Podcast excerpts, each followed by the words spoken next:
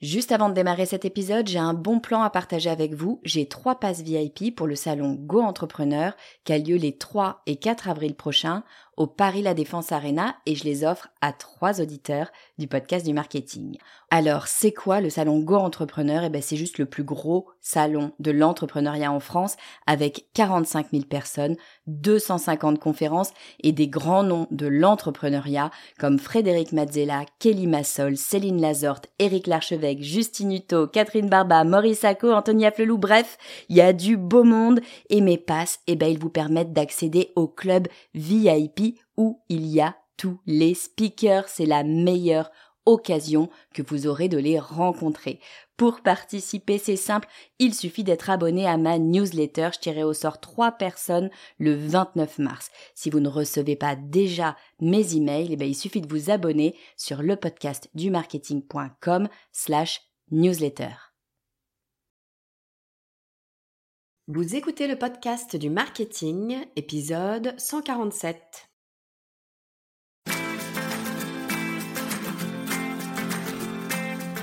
Bonjour et bienvenue. Je suis Estelle Ballot et je suis ravie de vous recevoir sur le podcast du marketing.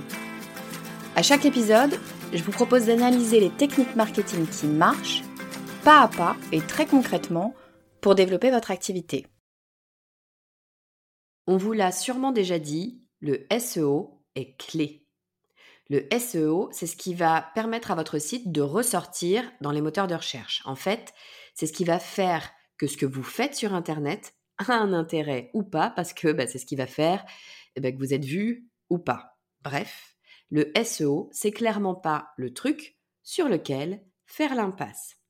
Sauf que c'est probablement eh ben, la stratégie qui est travaillée en dernier. Au début, on est pétri de bonnes intentions, on se dit mais oui, mais bien sûr, le SEO, c'est super important, je vais l'intégrer dans ma stratégie marketing et puis je vais investir de l'énergie dessus.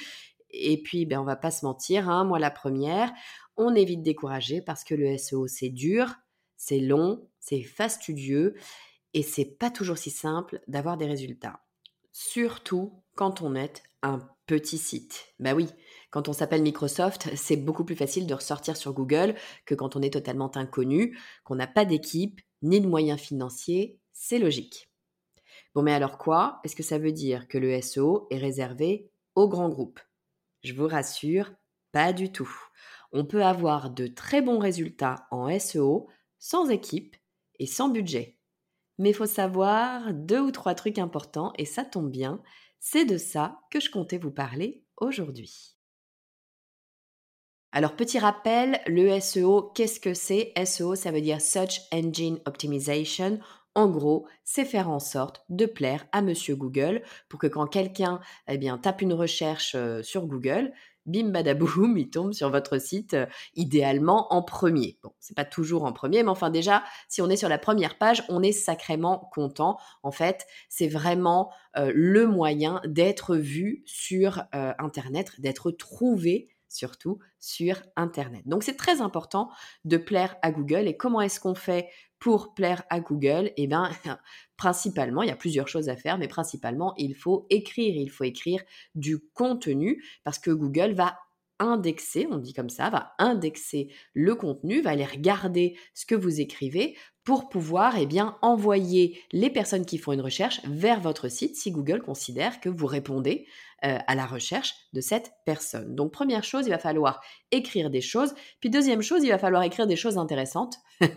parce que écrire c'est bien joli, mais ça sert à rien si personne n'a envie de le lire. Parce que Google, non seulement il va lire votre texte, et se dire, bah, voilà, ce texte répond à la question, à la recherche de telle personne. Mais en plus de ça, il va regarder si les personnes qui viennent sur votre site sont intéressées. Si les personnes qui viennent sur votre site n'ont pas l'air franchement ravies de ce que vous avez inscrit, eh bien Google va vous déclasser et ne plus vous présenter dans les résultats de recherche. Donc, il est très important de comprendre comment fonctionne Google, de comprendre quelles sont les bonnes règles de SEO et de comprendre comment est-ce qu'on fait pour eh bien, plaire à Google de façon à ressortir dans ces fameuses recherches.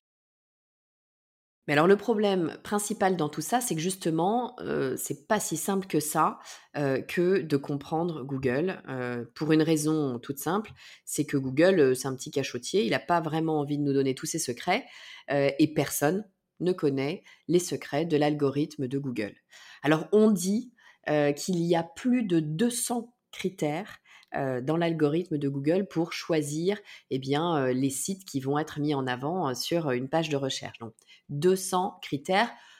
Personne ne sait si c'est vraiment 200, mais ça vous donne l'ampleur de la tâche. Il y a vraiment énormément de choses qui vont faire que eh bien, vous êtes visible ou vous n'êtes pas visible. Et puis surtout, euh, personne ne sait quels sont réellement ces 200 critères. Euh, ce qui fait que, eh bien, il n'y a pas de formation réellement. Si, il y a des formations en SEO, mais personne ne va pouvoir vous dire exactement quelle est la recette. Personne ne le sait, ça change régulièrement. Google fait régulièrement des mises à jour et change sa façon de fonctionner pour tout simplement mieux coller à la réalité de ce qui est Internet aujourd'hui, puisque évidemment Internet évolue en permanence.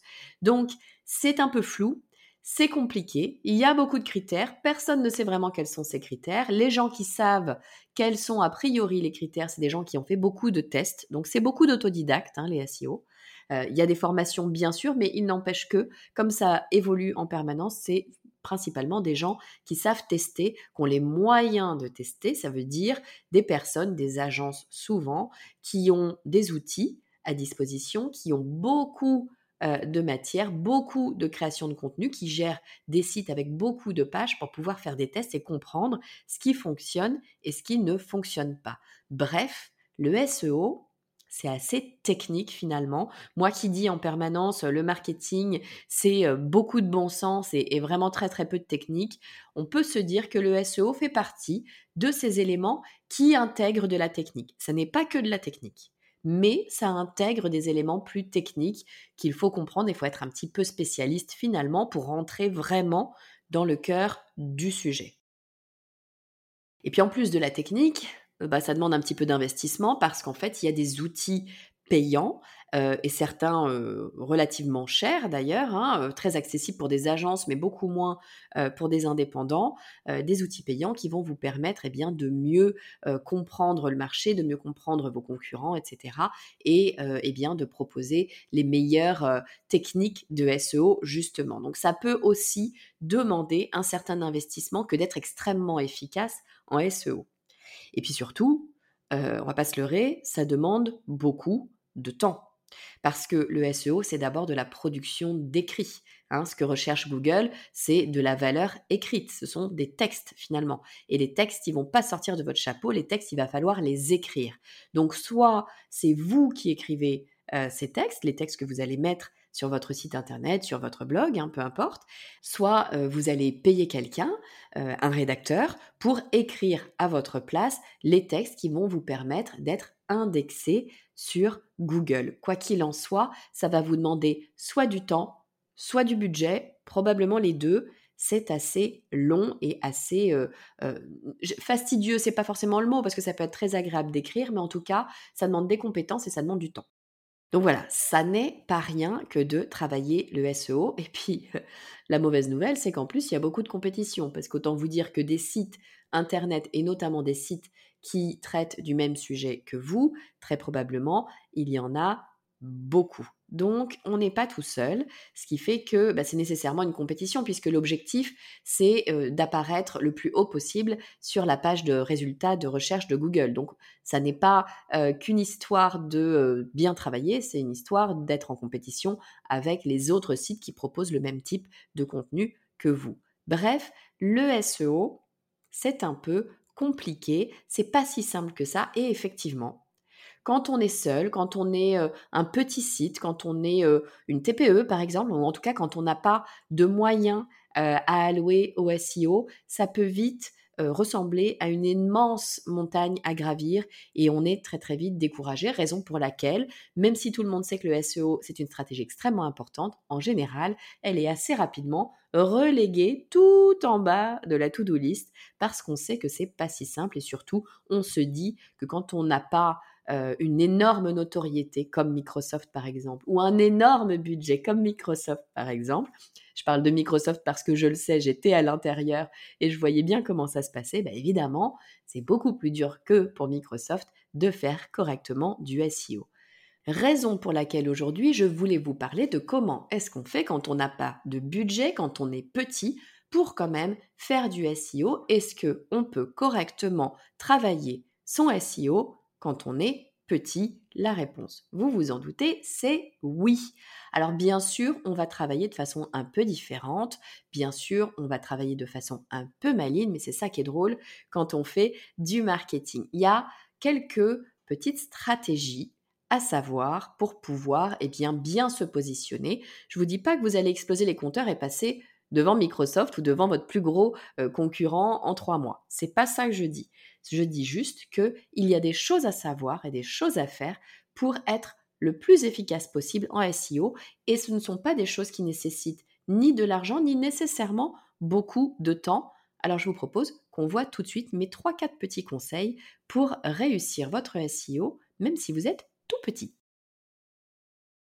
Alors la toute première chose à faire, eh bien c'est d'identifier quel est le bon contenu à produire.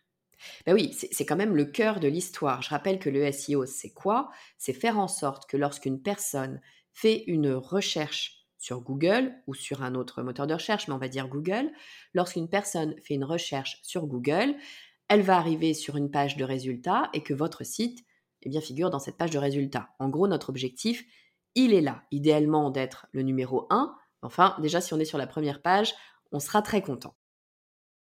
Qu'est-ce qui fait, a priori, qu'on va être sur cette première page? Eh bien, c'est parce qu'on aura créé du contenu de qualité, intéressant, euh, qui donne la réponse à la question qui a été posée par la personne dans la barre de recherche de Google. Donc la toute première chose à faire, eh bien, c'est de comprendre quelles sont les recherches qui vont être faites par les personnes que vous souhaitez attirer sur votre site. Encore une fois, l'idée ici, c'est pas d'attirer n'importe qui. Euh, c'est génial d'avoir plein plein de monde, mais enfin, si on a plein de monde qui sont pas du tout intéressés par ce que vous avez à leur proposer, ça ne sert à rien. L'idée ici, on est bien d'accord, ça va être d'attirer sur votre site les personnes qui vont correspondre à votre fameux client idéal. Hein. Donc, euh, il va falloir comprendre quelles sont les recherches, quelles sont les questions, quels sont les problèmes de votre client idéal, quelle phrase va-t-il ou elle taper dans la barre de recherche de Google pour que vous puissiez répondre à cette problématique, à cette question, euh, à cette recherche? Alors comment est-ce qu'on fait pour trouver ce contenu, pour trouver euh, bien euh, ces questions? Il y a plusieurs façons de faire. Euh, la première, c'est, vous vous en doutez, de bien connaître son client idéal, d'avoir discuté avec lui, de savoir quels sont ses problèmes, ses questions, etc. Déjà, c'est vraiment la toute base. Mais si on veut creuser, aller plus loin, être plus précis, on peut utiliser des outils qui vont aller nous dire, eh bien, ce que font nos concurrents. Et c'est toujours intéressant de regarder ce qui se passe à la concurrence. Alors il y a un outil dont je parle souvent parce que, un, c'est un outil gratuit, deux, il est fait par celui que je considère, et je ne suis pas la seule, comme le pape du SEO, à savoir Neil Patel. Si vous tapez SEO dans votre barre de recherche, vous allez tomber sur Neil Patel assez rapidement. On peut imaginer que le terme SEO est quand même pas mal demandé sur Google, donc s'il arrive en haut, c'est qu'il n'est pas trop mauvais, le monsieur. Donc, Neil Patel a sur son site internet un outil qu'il met à disposition gratuitement qui s'appelle Ubersuggest, qui est un outil assez formidable qui va vous permettre eh bien, euh, d'avoir plein plein plein d'informations SEO sur vous, sur votre site et sur les sites de vos concurrents. Alors, ce que je vous propose de faire, c'est d'aller sur ce site Ubersuggest et d'y rentrer l'URL de vos concurrents. Et là, vous allez obtenir le listing des meilleures pages de vos concurrents, c'est-à-dire les pages qui ont été le plus vues, le plus plébiscitées par les lecteurs de votre concurrence. Donc, ce sont des thèmes, des questions qui intéressent eh bien l'audience de vos concurrents. On peut imaginer que l'audience de vos concurrents correspond peu ou prou à votre audience, à vous également. Donc là, vous avez immédiatement une liste de sujets absolument à traiter. Et en plus d'avoir cette liste de sujets, Uber Suggest va également vous donner les mots-clés qui y sont associés. Les mots-clés, ce sont ben, en fait, c'est la syntaxe, hein, c'est les, typologies de mots qui sont intéressants dans ce thème-là à utiliser, qui vont dire à Google, je suis en train de traiter ce sujet spécifique. Donc, extrêmement intéressant d'avoir ces listings, non pas pour copier, parce que c'est évidemment pas ce qu'on est en train de dire, non pas pour copier les articles de vos concurrents, ça n'aurait pas de sens. Faire la même chose, et eh ben, vous serez toujours moins bien que le premier qui a fait parce qu'il aura l'historique pour lui. Euh, on appelle ça le duplicate content. Ça n'est pas du tout une chose à faire sur Internet. Vous allez être rétrogradé si vous faites ce genre de choses. Mais en tout cas, vous pouvez vous en inspirer. Ce que veut Google, c'est toujours plus de contenu et toujours plus de meilleur contenu. Donc là, vous allez voir ce qui intéresse, les thèmes qui intéressent votre audience, les mots-clés qui y sont associés et vous allez pouvoir retravailler sur cette base-là. Une fois que vous avez fait cet exercice sur l'ensemble de vos concurrents, vous allez avoir une liste assez conséquente de sujets à traiter et de mots-clés intéressants. Ce que je vous invite à faire, c'est de choisir des thèmes et d'écrire un article qui soit plus poussé, plus construit, mieux écrit que l'ensemble des articles que votre concurrence a créés. En gros, je vous propose d'aller construire l'article idéal, le meilleur contenu possible, celui qui va le plus en profondeur, qui va apporter le plus de valeur, qui va vraiment aller chercher dans le détail des choses. C'est pas juste un article rapide, ça va être vous pouvez appeler ça un guide si vous voulez, vous pouvez appeler ça un contenu vraiment conséquent. En tout cas, on est sur quelque chose de long, de concret, qui rentre dans le détail, qui va vraiment aider la personne à creuser un sujet en profondeur. Pourquoi est-ce que c'est intéressant d'avoir ce type d'éléments? Parce que Google adore les contenus longs. L'objectif de Google, c'est de donner la meilleure information possible et plus précise à euh, la personne qui fait une recherche. Le contenu long, nécessairement, va proposer beaucoup plus de détails qu'un contenu extrêmement court. C'est logique, donc vous aurez plus de valeur et plus de chances d'être bien indexé par Google. Une fois que vous avez fait cet exercice, qui lui est assez long, hein, on va pas se leurrer. Là, euh, écrire un contenu long, eh bien, ça va vous demander du temps, c'est sûr. Mais une fois que vous avez construit ce contenu, vous l'avez publié, il est sur votre site, euh, vous n'allez pas être sur la première page de Google comme par magie. Malheureusement, ça ne fonctionne pas comme ça. Pour que Google se dise ce contenu est vraiment vraiment bien, il faut que Google voit que eh bien, il y a du monde qui vient dessus, qui est intéressé, qui le lit, qui le consomme, voire qui revient dessus. Donc votre job, en plus de produire du contenu, ça va être de promouvoir ce contenu. Plus vous allez promouvoir votre contenu, plus il y aura de monde qui viendra dessus, plus il y aura de monde qui viendra dessus, plus Google enverra du monde dessus. C'est un effet boule de neige qu'il faut activer. Donc votre boulot, c'est de communiquer, communiquer, communiquer.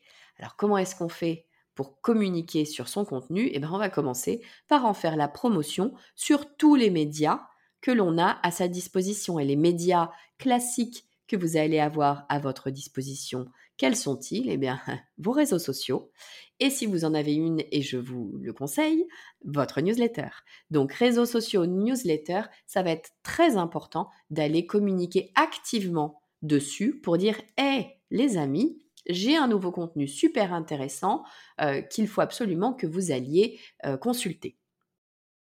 Là où ça va être intéressant des deux côtés, c'est que ça va vous apporter du trafic sur votre page, sur votre article hein, que vous avez produit, mais ça va aussi vous donner l'occasion de prendre la parole sur vos réseaux sociaux et on sait bien que plus on prend la parole sur les réseaux sociaux, plus on va être visible.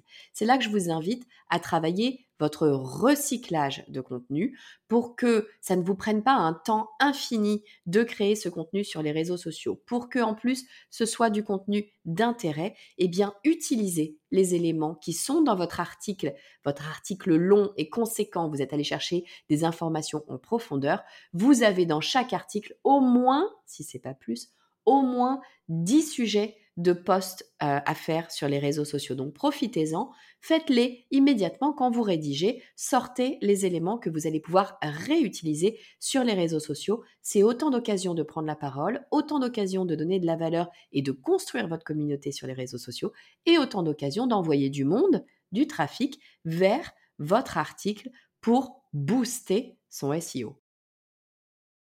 Une fois qu'on a fait ça, ben on n'a pas fini de bosser. Non, il y a une chose toute simple que plein de gens ne font pas, mais qui est extrêmement simple à faire et qui peut vous apporter un trafic parfois conséquent. C'est tout simplement de prévenir les personnes que vous citez dans votre article.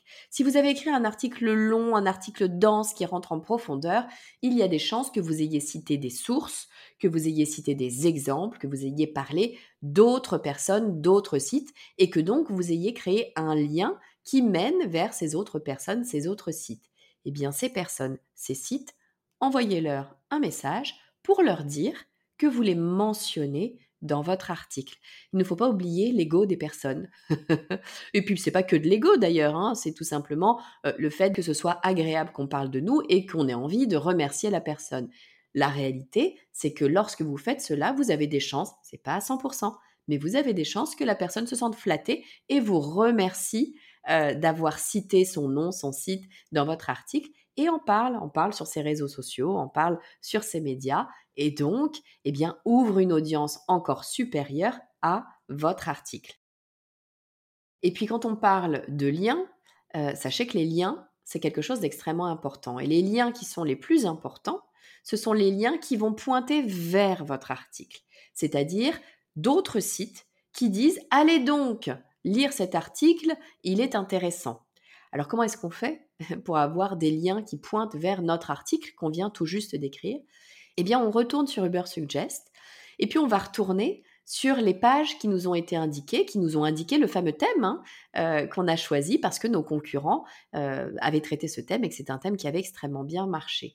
On va retourner sur ces pages-là et ces pages-là, eh bien, il y a probablement des sites qui pointent vers elles eh bien, Ubersuggest va vous dire quels sont les sites qui pointent vers elle. Ce sont des sites qui ont probablement traité également le sujet et on dit ce sujet, euh, vous pouvez en savoir plus en allant visiter euh, tel ou tel article.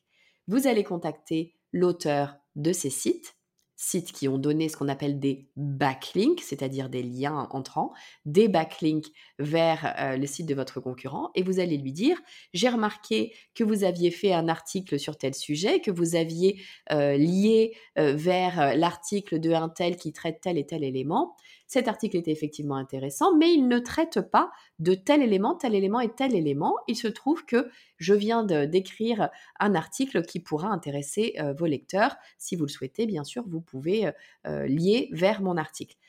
Vous n'avez pas certitude que la personne va aller modifier son article et lier vers le vôtre, mais certains le feront. Il va falloir le faire un certain nombre de fois pour que ça marche. Mais croyez-moi, lorsque vous avez des bons backlinks, c'est-à-dire des sites conséquents, avec une autorité en lesquels les gens ont confiance. Lorsque vous avez ces sites-là qui pointent vers votre article, là, Google se dit, hmm, c'est intéressant, cet article a du contenu, cet article a de la valeur, les gens viennent dessus et des sites d'autorité disent qu'il est intéressant. Je vais peut-être le mettre dans les résultats de mes recherches. Alors vous êtes peut-être en train de vous dire, non mais attends Estelle, euh, ok super, Sauf qu'écrire des articles conséquents, longs, fouillés, qui vont dans le détail, là pour le coup, ça va me prendre un temps de dingue, d'autant qu'il faut en écrire plein, plein, plein, plein, plein pour être visible. C'est là où je vous dis, bah non, il n'y a pas nécessairement besoin d'écrire énormément d'articles fouillés. Il faut écrire de très bons articles, très fouillés, mais vous n'avez pas besoin d'en écrire des tonnes d'articles comme ça, parce que Google, ce qu'il recherche, c'est de la qualité, pas de la quantité. Alors je sais, ça c'est un truc qu'on dit tout le temps, qualité c'est mieux que quantité. Oui, enfin bon, sauf que quand même, il faut de la quantité pour être visible. Ben oui, mais non. Réfléchissez juste deux secondes au nombre de blogs qu'il y a sur Internet. Je suis allée faire la recherche. Il y en a à peu près, ça dépend des comptages, hein, mais ça nous donne une idée. Il y en a à peu près 7 milliards. 7 milliards de blogs. Ça fait 7 blogs par personne sur la Terre. Autant vous dire que Google n'a pas besoin de contenu. Il y a déjà largement assez de blogs et de contenus sur Internet. Ce dont Google a besoin, c'est de qualité, c'est d'un meilleur contenu que ce qui existe déjà. Donc allez-y, regardez ce qui fonctionne et écrivez un contenu qui soit encore meilleur pour que Google ait envie de proposer votre article à vous plutôt que celui d'à côté. Alors je résume comment est-ce qu'on fait pour faire du SEO quand on n'a pas de budget, même si le SEO c'est compliqué, c'est fastidieux, c'est technique, c'est lourd, ça prend du temps, voire de l'argent? Eh bien si, il y a des façons de faire pour quand même pouvoir se rendre visible sur Internet sans dépenser des millions et sans perdre tout son temps première chose que vous allez faire, c'est aller sur un site qui s'appelle Uber Suggest de Neil Patel et aller regarder ce que font vos concurrents, quels sont les thèmes qu'ils abordent, quels sont les meilleurs thèmes surtout qu'ils abordent et vous allez pouvoir écrire du contenu sur ce même thème, mais du contenu qui sera bien meilleur que ce que vos concurrents ont fait. Vous allez prendre tous les éléments que vous allez trouver et faire encore mieux, c'est-à-dire faire un article qui sera vraiment extrêmement dense et qui ira traiter le sujet en profondeur. Une fois que vous avez créé cet article, votre job, ça va être de communiquer et c'est aussi important d'écrire l'article. Donc, ne faites pas l'impasse sur cet élément. La communication est clé. Vous pouvez communiquer sur vos réseaux sociaux, sur votre newsletter, sur tous les médias que vous avez à votre disposition. Et pour communiquer de façon intelligente, pensez au recyclage de contenu. Tous les éléments que vous avez dans votre article peuvent vous créer une myriade de petits contenus, de contenus snacking, on appelle ça comme ça pour les réseaux sociaux notamment. Autre chose que vous pouvez faire pour communiquer, eh bien, vous pouvez tout simplement prévenir les sites vers lesquels vous pointez. Dites-leur que vous parlez d'eux. Il y a de bonnes chances qu'en retour, pour vous remercier, ils parlent de vous. Et puis, troisième élément, élément très important, allez rechercher les backlinks des sites concurrents, les sites qui ont traité le même sujet que vous. Quels sont les sites d'autorité qui pointent euh, vers eux? Et aller contacter ces sites backlinks, leur expliquer que vous avez fait un contenu encore meilleur et que c'est leur intérêt pour leur audience d'avoir ce contenu indexé chez eux. Allez leur demander, vous verrez, vous finirez par obtenir ces très très bons backlinks et ça, Google adore ça. Et puis la dernière phrase, s'il y en a une à retenir, en SEO finalement, c'est pas la quantité qui compte, c'est la qualité. Donc passez du temps, écrivez un super super bon article une fois par mois et vous allez voir, ça va changer les choses. Si vous avez aimé cet épisode et que ça n'est pas déjà fait, pensez à vous abonner au podcast sur la plateforme que vous écoutez. Ça vous permettra d'être notifié à la sortie d'un nouvel épisode. Et encore mieux, je vous invite à rejoindre les plus de 8000 personnes qui reçoivent déjà ma newsletter. Vous aurez un avant-goût de l'épisode de la semaine, mais aussi mes bons plans, un accès libre à tous mes cadeaux bonus et des invitations exclusives aux événements auxquels je participe en ligne ou en présentiel. Pour nous rejoindre, il vous suffit d'aller sur le podcast du marketing.com slash newsletter. Je vous mets le lien, bien sûr, en commentaire. Je vous dis à très vite.